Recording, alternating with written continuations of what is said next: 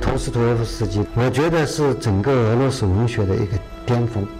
翻阅一下这个西方文学史和哲学史，人们可以绕过托尔斯泰，可就绕不过托斯托耶夫斯基。而在当时，这个托尔斯泰的名声要远远超过托斯托耶夫斯基。这就说明什么呢？就托斯托耶夫斯基在他的时代，提前预见到了。在未来时代的发展里面，人性的这种扭曲程度啊，人性这种扭曲程度，在陀思妥耶夫斯基这种敏感到极点的心灵里面，已经预见到。一九六九年，法国著名大导演布列松将托斯托耶夫斯基的小说《温顺的女性》改拍成了电影，故事的发生地从俄罗斯搬到了法国，他启用当时最美丽的名模扮演年轻的女子。她的美和安静令这部影片有着澎湃的感染力。所以鲁迅，呃，在中国小说史略里面评价的很多作品，都是一针见血，极其到位。他评价托斯托耶夫斯基就是拷打灵魂啊，先要把这个白的东西拷打里面，把黑的东西拿出来。一般作家就到此为止，就把人性恶揭示出来了。但是托斯托耶夫斯基还有一层更高明的。他拷打完了白，呈现出了黑以后，继续拷打，下面一层还是白。托夫托耶夫是写人性、写性格，在我的阅读经验里，没有一个超过他的。人们都说他是心理分析大师嘛？啊，他是心，真是心理分析大师。听众朋友，大家好，这里是财富 Radio 小凤直播室，我是小凤。多年以前。在南京，我见到了著名的美术评论家、小说家李小山先生。他做客小凤直播室带来的一本书，就是托斯托耶夫斯基的《卡拉马佐夫兄弟》。和许多大部头一样，这是一部令人望而生畏的作品。而温顺的女性则不同，它出自企鹅经典小黑书第三集，是那种。让你一眼看到就忍不住想读，并且一定可以一口气读完的小说。但是麻雀虽小，五脏俱全，它仍然具有陀氏作品当中那种对于人性的深切的拷问。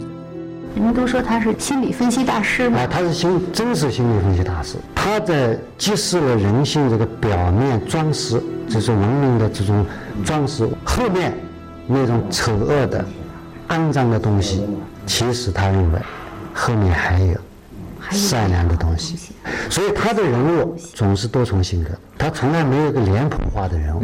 小凤直播室二零一九读书春夏半年榜，今天继续发布非虚构作品榜单，就从托斯托耶夫斯基的小说《温顺的女性》开始读起，由中信出版社二零一九年六月版。我是谁？他又是谁？只要他在这儿，一切还不成问题。我隔不了一会儿就走过去看看。可是明天人家就要把他抬走，剩下我一个人怎么过？眼前他在堂屋里用两张牌桌拼成的桌子上。可是明天棺材就要来了，白的，雪白的，那不勒丝绸。不过。我要讲的并不是这个，我只管走来走去，想给自己解释这件事儿。如果你们想知道，我是说，如果从头讲起，他当时不过是上我这儿来当东西，好付在《呼声报》上登广告的费用。广告内容无非是某某家庭女教师愿意出外工作，任家庭教师，以及诸如此类的话。一个开着当铺、读过浮士德的。四十一岁的商人对时常前来当东西的年仅十六岁的女孩产生了兴趣，他典当最后的家当，一个圣像金十字架。他震惊于她的美丽，多给点钱，他不肯要。他用手段试探年轻的姑娘，被她的纯真温顺打动，而姑娘正处于人生最糟糕的境遇当中，他借机伸以援手。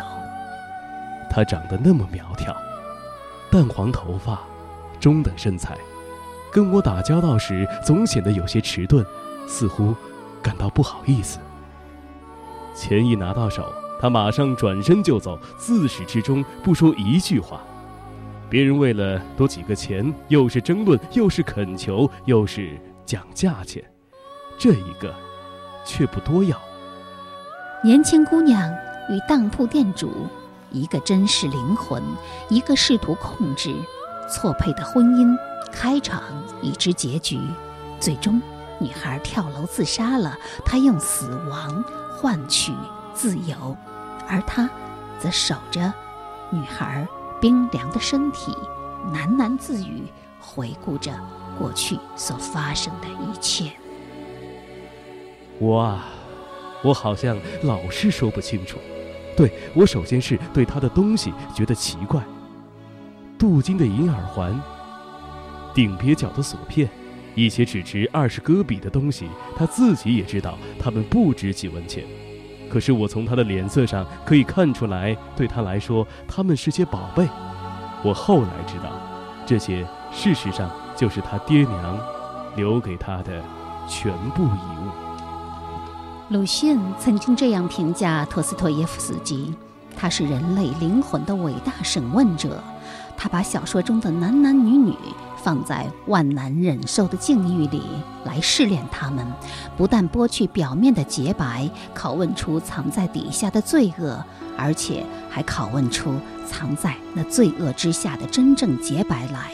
而在小凤直播室里，著名美术评论家、小说家李小山也对陀氏喜爱有加。那么你刚才也提到了，就是说托斯托耶夫斯基的伟大之处就在于他揭示着这种人性的扭曲，从白里挖挖出黑，又从黑里又再挖出白来。那么他每部作品里，就是说你都能看到希望的东西，是吗？俄罗斯的这个知识分子身上有个天生的这种重负。对吧？人性的这种复杂性，因为我们日常生活当中看到的东西是被很多人掩盖的，但是他把它浓缩了，甚至还进行了夸张，进行了渲染，所以他的这个作品震撼力特别强。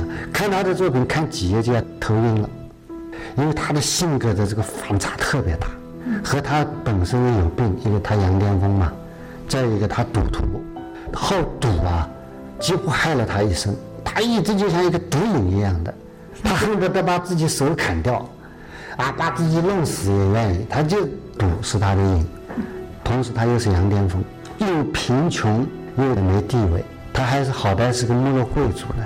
那么他唯一的安慰就是那个安娜，就是他的那个第二个妻子。第二个妻子，如果没有安娜，应该说他早死了。正如。李小山老师所说，陀氏对人性很难抱着希望。他笔下的小人物形象有着一种特殊的类型，他们身处社会边缘，带有自恋的特质，并且或多或少的具有施虐与控制的倾向。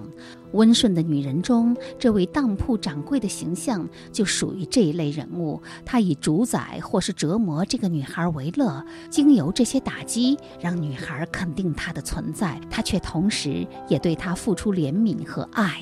这些卑微的善心使他提升自我的价值。终于，女孩开始反叛，并且尝试出轨。在一个清晨，她拿枪指着丈夫的脑袋。现在来说一说这段可怕的回忆吧。我早上醒来时，大概不到八点，房间里早已大亮。我一下子清醒过来，猛地睁开双眼。我突然发现，他拿着枪，朝我走了过来。我赶紧闭上眼，假装熟睡。房间里的寂静仍在蔓延，而我却突然感到一个冰冷的铁器触碰到了我的鬓发。你们会问？当时我真的认为自己不会死吗？上帝见证，我要告诉你们，那一刻我真的不抱任何希望，除非有奇迹发生。我为什么要接受死亡？我也要问问你们。我挚爱的人举着左轮枪对着我，即使他不开枪，我之后的人生还有什么意义？而且我非常了解我这个人，我知道那一瞬间。我们是在进行一场战斗，是关乎生死的一场可怕对决。这种婚姻注定是一场互相的折磨。在男主人公的讲述中，在散漫发展的情节中，故事的走向扑朔迷离。女孩并没有开枪，但是就在她向往的去哥伦布旅游的新生活即将展开之际，这个温顺的女子某天早晨突然抱着圣像跳楼自杀了。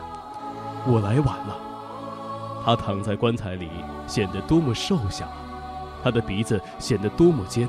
他的眼睫毛像一支支的箭，要知道，他落地什么也没有摔破，什么也没有摔断，只不过淌了那一小滩血，有那么一茶匙，内部震荡。我一切都不在乎，只要他能睁开眼睛，哪怕睁一次也好，睁一忽，只要睁一忽，就像不多久以前那样，瞅我一眼。当时他站在我面前。发誓说，他要做一位忠实的妻子。他只要看一眼，就全都明白了。人们彼此相爱吧。这是谁说的？这是谁的遗训？钟摆无动于衷的可恶的响着。夜里两点钟，他的鞋放在床前，仿佛在等他起来。明天人家把他抬走以后，我会落个什么样子呢？这就是托斯托耶夫斯基的小说《温顺的女人》，一个驱使妻子自杀的赤脸男子的故事。故事背后揭示的是人与人之间的不可沟通性。每个人展示出的心灵幽暗瞬间，都让人们思考：究竟谁是那个更不幸的人？以往人们谈论托斯托耶夫斯基，往往是罪与罚、卡拉马佐夫兄弟这些大部头。今天这一本却是拿在手里就知道自己一定可以读完的一本书，因为它出自《企鹅经典小黑书》第三集。二零一五年，企鹅出版集团为庆祝成立八十周年，推出了八十本文学册子，名为《小黑书》，全套从公元前到文艺复兴时期，再到近现代。汇集了人类文学史上不同阶段最具代表性的作家及其冷门经典，制作成了可以随身携带的口袋书。你可以搭乘地铁出门旅游，去拜访作家的出生地，都毫无负担。因此。出版之后迅速风靡全球，据说平均每天卖出一万册。而中信出版社从中挑选了三十部兼具经典性与当代性的作品，开始引进国内，并以中英双语的版本出现。六月份，《小黑书》第三集终于与读者见面了。这一集的十本书内容十分多元化，收录了狄更斯的鬼怪小说集。《黄昏之毒》，王尔德的谋杀小说《亚瑟·萨维尔勋爵的罪行》，以及简·奥斯汀少女时期的小说集《亲爱的卡桑德拉》，还有美国诗坛双星艾米丽·狄金森的诗集《我的生命是一杆实弹的枪》，以及惠特曼的诗集《独自在黑夜的海滩上》。而其中最厚重的两本，则是俄罗斯文学巨匠列夫·托尔斯泰的《伊凡·伊里奇之死》，以及托斯托耶夫斯基的《温顺的女人》。如果写完这部小说，如果托斯托耶夫斯基不死的话，他如果能够继续写下去的话，在他的未来的小说里有没有可能呈现新的图景呢？他已经有一个计划，那么他已经准备写一部。类似于《战争与和平》这样一部鸿篇巨制，可惜他去世了。这个构想是，他是准备和托尔斯泰一争高下的，因为他们同时代的嘛。哎，两个人，两个文学巨人，竟然没有握过手，在同一个城市里面，在同一个地点，远远的看看看一眼，他们都没有互相没有勇气，或者没有。这个缘分握握手谈一谈文学，这个真是奇怪。以上为您介绍的就是企鹅经典小黑书的一种——托斯托耶夫斯基的《温柔女人》。书的前半部分为中文译本，每一位译者都是翻译名家；后半部分则是英语文本，百分之百来自企鹅原版文库。就让我们从这里开始发现经典。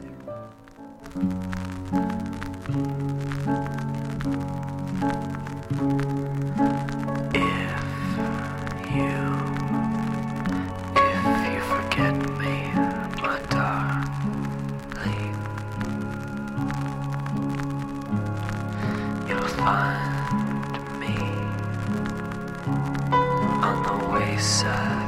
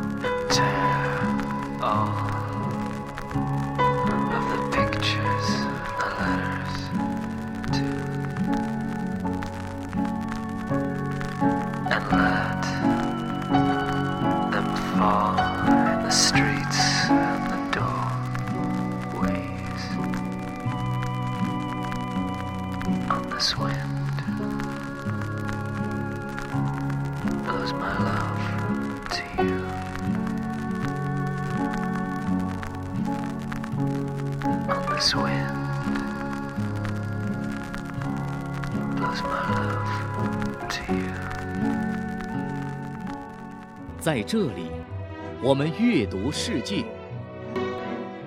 财富 Radio 小凤直播室二零一九读书春夏榜《大树小虫》，作者池莉，由江苏凤凰文艺出版社二零一九年五月版。十多年前，池莉迷上了爱因斯坦的广义相对论。广义相对论通俗的解释就是一只小甲虫盲目的在一棵大树上爬行，它不知道自己爬行的轨道是弯曲的。池莉说：“我幸运地发现了广义相对论在我小说中的延伸。”对我来说，生活就是一棵巨大的树，我们人类都是小虫，在奋力的生活，奋力的爬行。因为对科学的着迷，池莉的文字获得了全新的生命。实力。在上世纪八十年代末创作的人生三部曲《烦恼人生》《不谈爱情》《太阳出世》，被誉为中国小说新写实流派的发轫之作。其畅销代表作《生活秀》《虚构的鸭脖》，还衍生出了红遍全国乃至海外的武汉鸭脖，形成了庞大的食品产业链，堪称文学深度介入现实生活的成功范例。小姐。我们这可是四百八十八元的套餐啊，连个包间都没有，让我们在这儿将就，啊，加个狮子头还没有，你们怎么开门做生意的？啊？怎么，没有狮子头就不能开门做生意了？可真够巧的，这是你开的店啊？对呀，以后啊，你经常来给我们捧捧场啊。好说好说，坐坐坐。好。我们这儿的招牌菜，好不好啊？今天我来请客啊！好，来鸭脖子。既然你们是老相好，得喝一杯啊！哎，什么老相好？几个小时前我们刚认识。那更得喝了，那叫缘分。没问题，没问题，当然可以。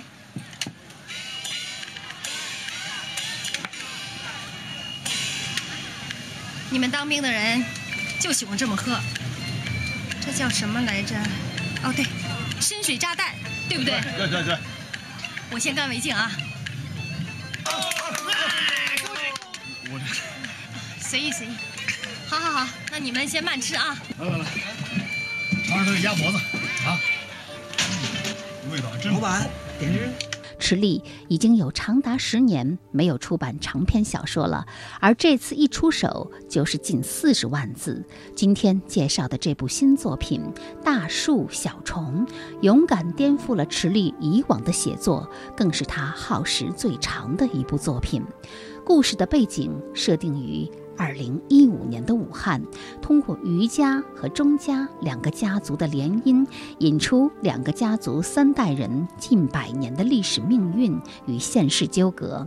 男女主人公都是八零后，男主角钟欣涛出身于家底丰厚的富商家庭，父母竭尽全力打造优裕的成长环境，终于将他培养成名校高材生，希望他继承家业。女主角。于思雨出身于高干家庭，是在众星捧月的环境中长大的娇娇女。她天真单纯，不谙世事。这样一对看似门当户对的适龄男女的婚姻大事，成为各自家族的重中之重。经过双方家长运筹帷幄、通力配合的精密部署，钟欣涛与于思雨这一对璧人被精心设定为一见钟情式的自由恋爱，并很快步入婚姻殿堂。随后，围绕男女主角生个二胎难保这一家族头等大事，双方长辈每个人都积极扮演着推手，而出发点却不尽相同。这背后藏着每个家庭不为人知的隐秘，也显露出了不同的私心与无奈。大树小虫小说涉及老中青三代人，每个时期不同人物的人生更是各异。令人眼前一亮的还有，全书充斥着时代的巨变、经济体制的飞跃与不变的家庭伦理、社会纲常之间的各种矛盾。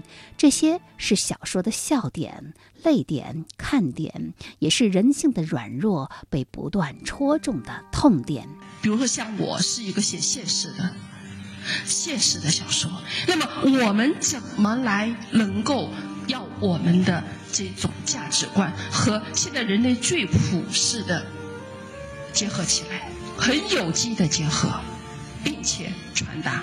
我觉得现在看到我们的年轻人真的和以前不一样，还是有很多新的思想、新的语言、新的呃做派。因为写小说是很个体，而写一个人。我可以就为一个人写作，那这个人我一定要用最好的语言，能够把他表现到他就是非常真实的、很美好的他，或者很残酷、残忍的他。随便他是一个什么，我要用最好的语言。那这种语言，我的意思就是说，归结一句话，要有现代意识和现代感。大树小虫。最开始看到书名会有些费解，但只要开始阅读，就会立刻被人物带入当下的生活流，随同他们去重新亲历一遍中国近现代的历史与社会变迁。每个人都不过是大树上的小虫，每个故事相对独立又不可分割，看似一场场荒诞可笑的闹剧，可又让人笑中带痛。继而反复回味。文学评论家严晶明说：“这本小说告诉读者的是，不管你的身份、出生经历如何不同，不管你的地位怎么样，最后在生活面前都有一种绝对的平等、绝对的平衡，谁也逃不脱。这就像宿命，但这又是生活本身。”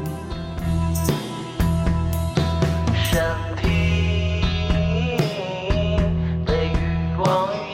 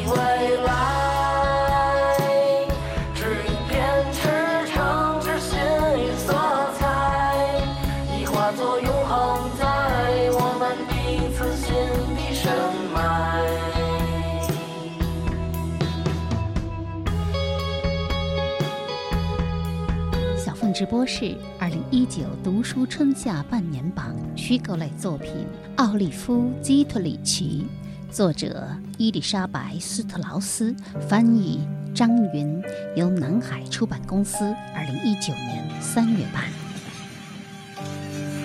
海岸，平静的克劳斯比小镇，脾气暴躁的奥利夫·基特里奇有一个好好先生似的丈夫亨利和一个他日渐疏远的儿子。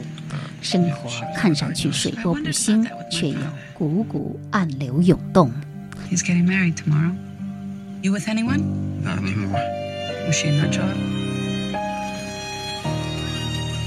How's Christopher?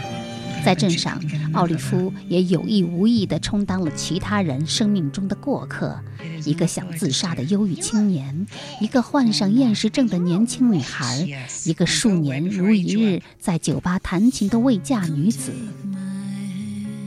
这些怀着饥饿、揣着梦想的人们，在欲望和寂寥之间挣扎徘徊。他冷眼看待这个世界，也分外清醒地咀嚼。My wife died in December. Give me a reason to wake up in the morning. Don't have a clue. I'm waiting for the dog to die so I can shoot myself.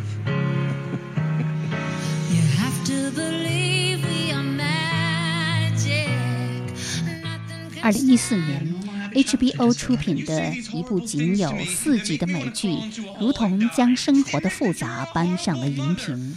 它记录了一个女人二十五年的生活，却让很多人仿佛看到了自己那努力活着的表面之下的崩溃。It baffles me, this world. 短剧的名字就是女主人公的名字，叫奥利夫·基特里奇，扮演者则是被称为好莱坞泥石流的两届奥斯卡影后、三块广告牌的主演科恩嫂麦克多蒙德。这部剧狂揽当年的艾美奖，包括最佳导演、编剧、男女主角等六项大奖。到现在，烂番茄新鲜度仍然保持在百分之九十五。在中国，豆瓣评分也高达九点三分，百分之七十一看过这部剧的人都给了五颗星的好评。点赞最多的一个评论这样写道：“从他身上，我看到了我们所有人。” It is not polite to stare. You look dead. Well, I'm not. Are you a witch? Yes. That's not your bed belongs to my Aunt Suzanne. It also belongs to my son. Did you ask their permission to be here? I don't need their permission.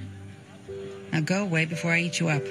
这部剧正是根据2009年普利策文学奖的 同名小说而改编。颁奖词称，这部小说行文雅致，具有不断累积的情感冲击力。女主人公奥利夫·基特里奇直率泼辣，有缺点却又令人着迷。Hey. Hey, Sissy. You want to go ahead of me? Oh, I'm just dropping off TP. Someone said we were out. How are you holding up? I am ready for this day to be over. 在儿子的婚礼上，奥利弗无意中听到新娘说了几句自己的坏话，便赌气偷走她的一只皮鞋，扔进了垃圾桶。 Chris has had a hard time with her. How so? Yeah, she seems a little crazy. And what about that dress? I know. It's awful, isn't it? but that's how people dress out here. That door is hard to open. I know. It's a cheap door. We need to get it replaced. Suzanne, your sister's leaving. 这或许是儿子第一次婚姻失败的不良预兆。情人节，丈夫送的一束鲜花被奥利弗毫不在意地丢进了旧花瓶，她没有再多看一眼。而丈夫写的充满爱意的卡片也被扔进了垃圾桶。Happy Valentine's Day, Ellie. Yeah, you too, Henry.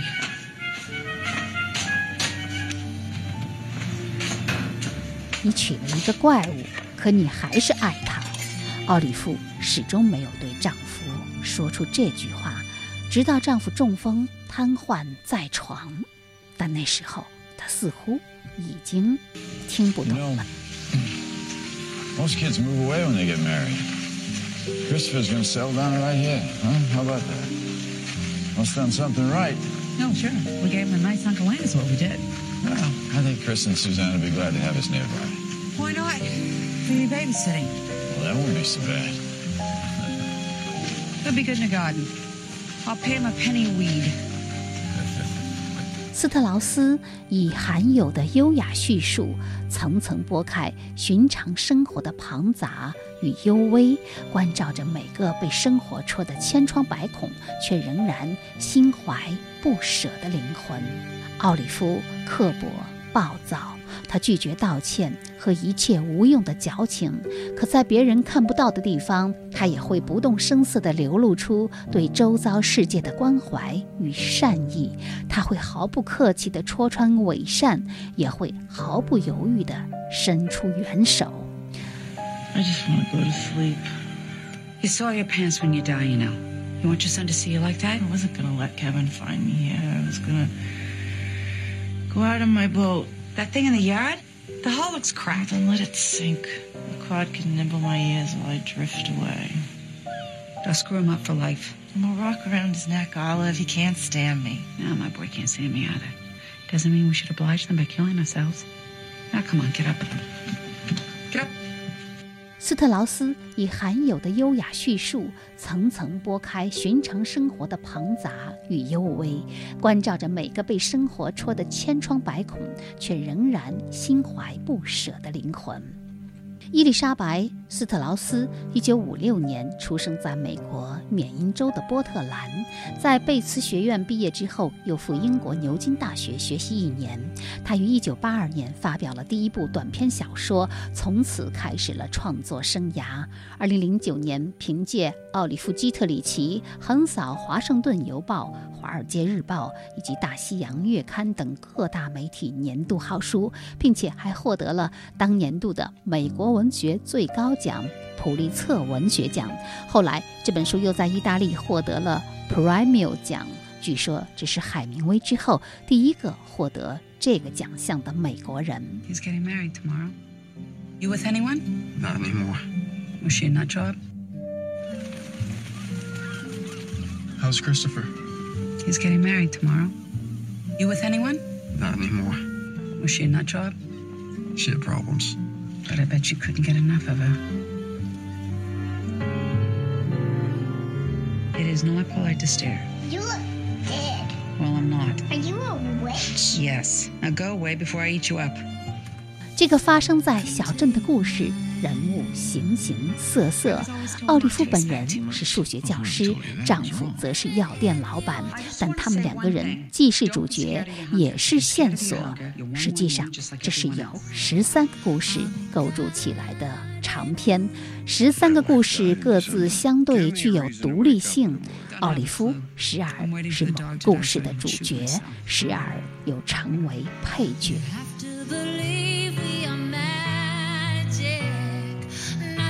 You had a normal, happy childhood, just for the record. You say these horrible things to me that make me want to crawl into a hole and die. Just admit that you were a horrible mother. 衰老、孤独、流言、背叛、不可能的爱和小小的善良，日复一日的在小镇上演。作者以极富张力的笔触，探索了作为生命底色的种种矛盾与悲哀，却也揭示了人生中抹不去的温柔。与希望，并且将这温柔和希望串联成一部宏大的小镇风情录。他成功结合了长篇小说持续交缠的手法和短篇小说灵光乍现的洞察力，以其特有的结构，出入于不同的故事和迥异的视角之间，层层剥开我们对他人以及对自己的理解。Uh, hey, hun. Yeah? Come over here. I, I want you to meet Kevin. Oh, Kevin, hello, I'm Suzanne. So great that you could come up. You came up from New York? Yeah, he went to Columbia. Oh, fantastic. I got accepted there, but I decided to go to Duke. I just needed a quieter campus. I'm just that kind of a person, you know? Yeah, sure. 纽约客评价称，斯特劳斯赋予日常以惊人的力量 和生命力。它不仅让我们经历可怕的变化，也让我们体验令人胆战心惊的希望；让我们跌入沸腾的水流，也让我们有机会得以喘息。丈夫去世以后，奥利夫内心的一个疯狂念头，就是等家里的那只狗狗老死之后，他便一个人去山上自杀。就像他说的：“我对人生感到困惑。”可就在他上好子弹，差点举起枪的时候，身后林子里突然出现了几个喧闹的小孩，打乱了他的计划。What are you doing? Are you having a picnic? Yep. Where's your food? I ate it already. These are redwoods, you know. Are they? Yes. Well, I'll be on my way then. You can stay, lady, but don't litter.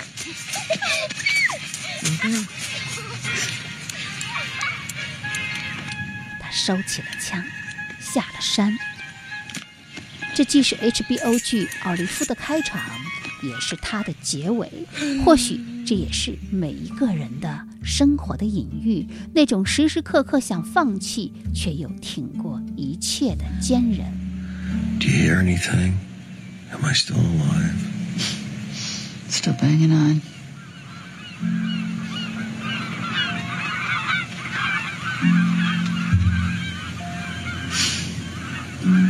Baffles me, this world.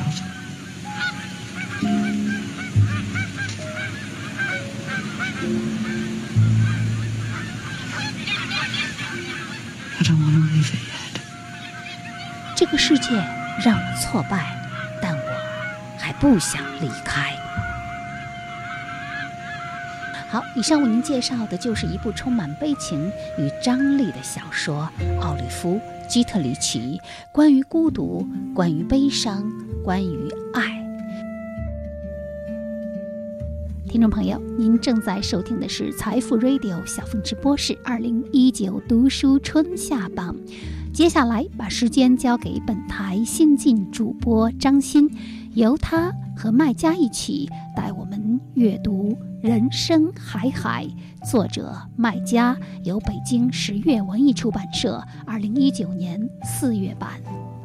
人的一生有无数可能，无论是生如夏花，还是繁华落幕中的一声叹息，可贵之处不过是经历了繁华热闹，独自面对冷冷清清光影时的释怀。正如麦家所说，人生像海一样起伏不定，有各种可能。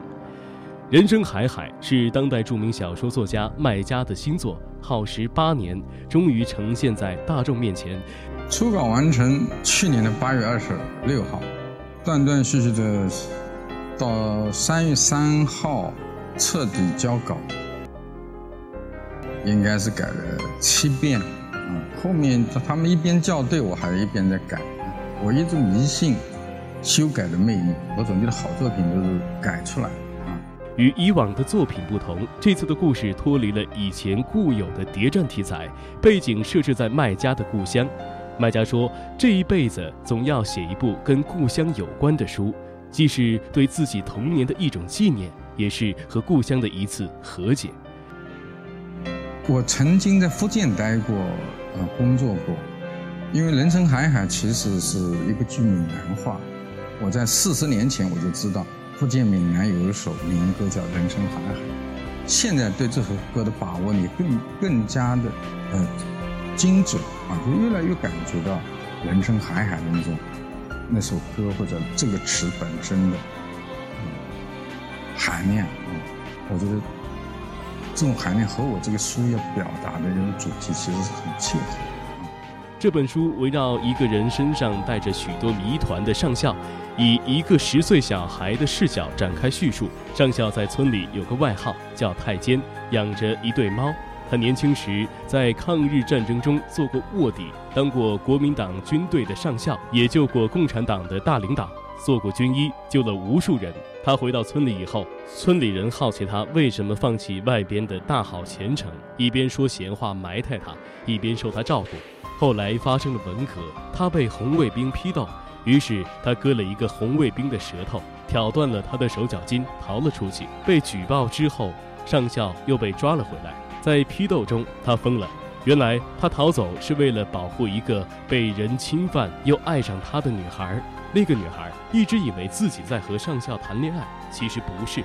上校从田卧底被日本军俘虏的时候，身上纹了一个耻辱的记号。他决定不结婚。女孩误会他无情，四处控告他，他才回到村子，叫他太监。他可以隐忍，但是却无法忍受别人看到他耻辱的印记。这也是他对红卫兵动刀的原因。在他疯了之后，那个女孩照顾了他整个后半生。就我个人对这本书呢，我还是有一定的自信。我觉得它可能是一个好东西。这里面有在绝望中诞生的幸运，啊，也有在艰苦中卓绝的道德，但我不知道是不是我的幻觉，因为这里面这个人物在发展的过程当中有一些核心情节，我一度进入了一种死胡同。我做了很多努力啊，但最后还是迈过去。为了那个核心情节，我至少有停下四个月，然后整个书我在写作过程当中也对自己有一种很硬性的要求，一天不要超过五百字，一天可能写了一两千字的时候，我我我会突然停下来，我怀疑我是会不会写写这个笔写划掉了，所以我就我写的很辛苦，但是这种辛苦自己又觉得有回报，就有一种在艰苦中卓绝的一种道德。慢工出细活嘛，它也是一种人生很朴素的道理。嗯，上校的一生在潮落之后又是潮起，他也没有因为救过无数人的命就获得好运，一直站在潮头上，也没有因为变成疯子而彻底跌落谷底。人生如海，总有阴冷暴虐的水域，也有轻柔温暖的洋流。其实现实当中是不会有这样的人，但这并不是说这个故事是假的。虚构不是虚假，虚构是为了寻求一种更宽广啊、更普遍的一种真实。有时候我们会听到一些来自于生活当中非常真实的一个人的故事，但这种故事它缺乏一种普遍意义。但小说家要干的事情就是要从生活当中采集了各种资讯，然后我要编一个故事，这个故事它能够对每个人都有一种照耀的作用。书必须要啊团结更多的读者，让更多的读者从你的作品当中体会到人生，或者体会到自己。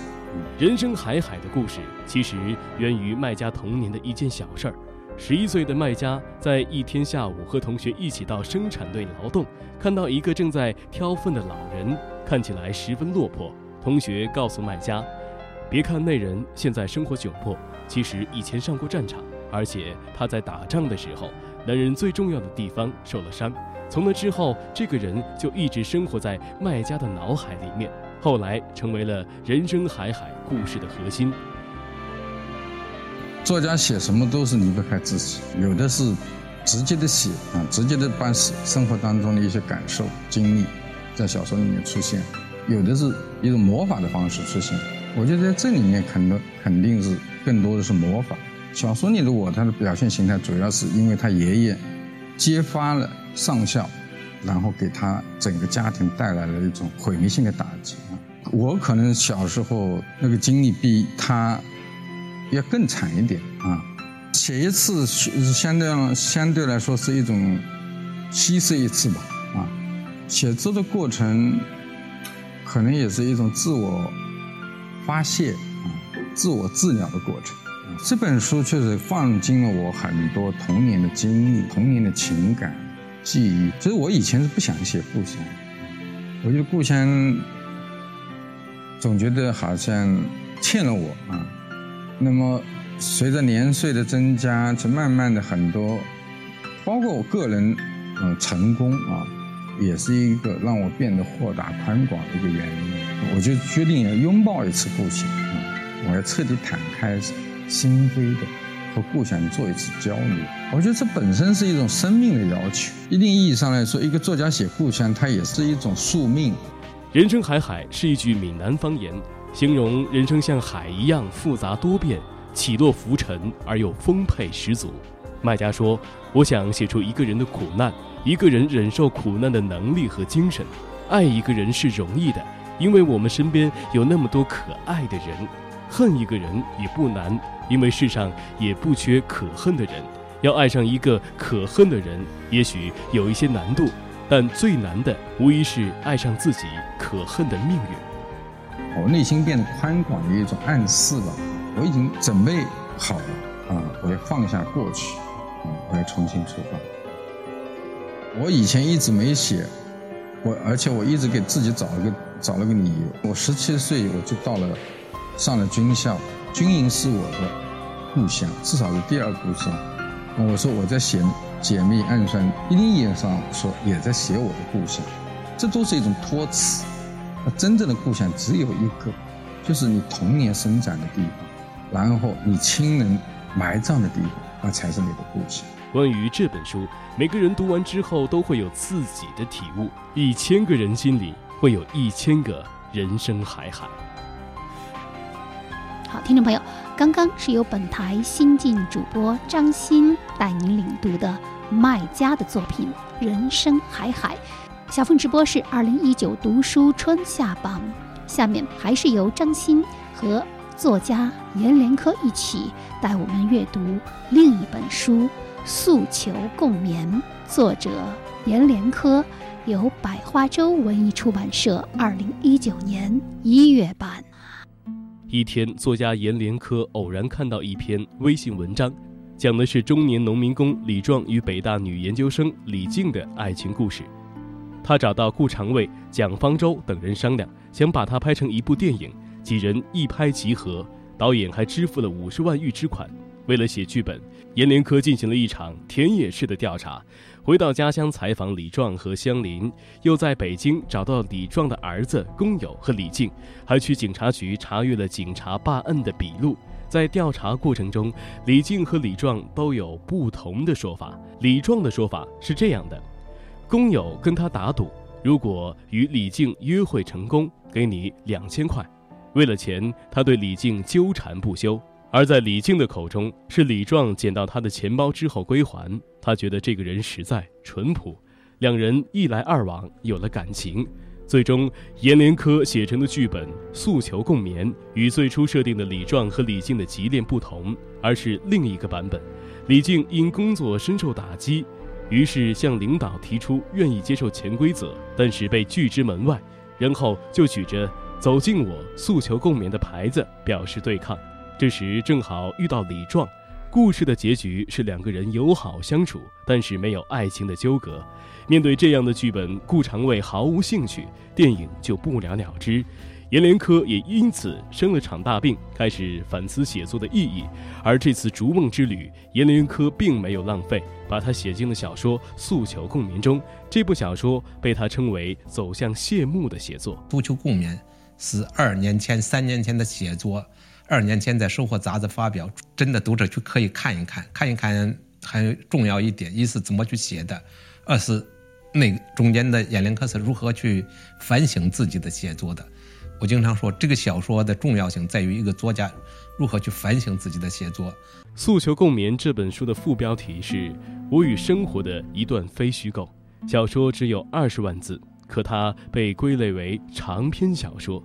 作者阎连科曾经获得卡夫卡文学奖、鲁迅文学奖、老舍文学奖。这本书是他在沉默数年后发出的最新声，而由这部小说改编的同名电影也在2018年的上海国际电影节上首映。在这本书中，真实的电影导演顾长卫和青年作家蒋方舟等人物都成了小说故事的存在，而在实际生活中的一切又都在故事中转化为不确定的可能。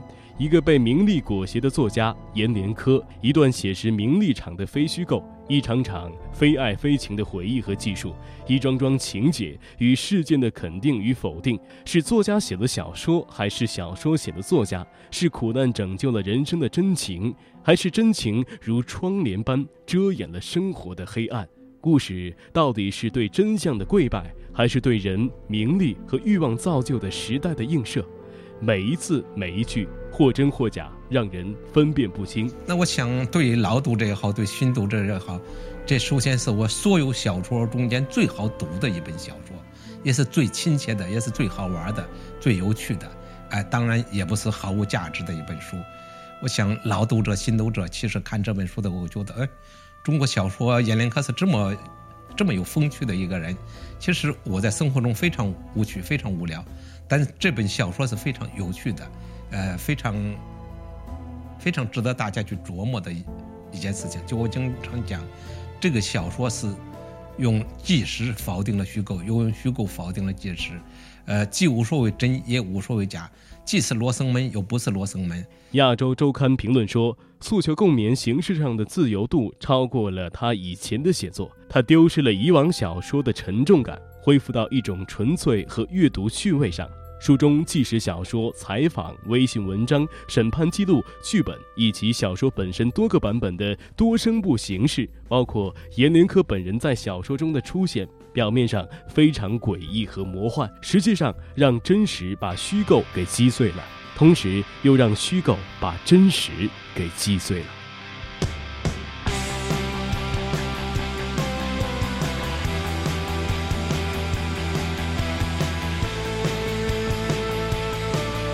听众朋友，这一期小凤直播是二零一九读书春夏榜虚构类作品，就为您发布到这里。主持人小凤代表节目特约编辑凯旋、节目新晋主播张欣以及节目总监王尚共同感谢您的收听。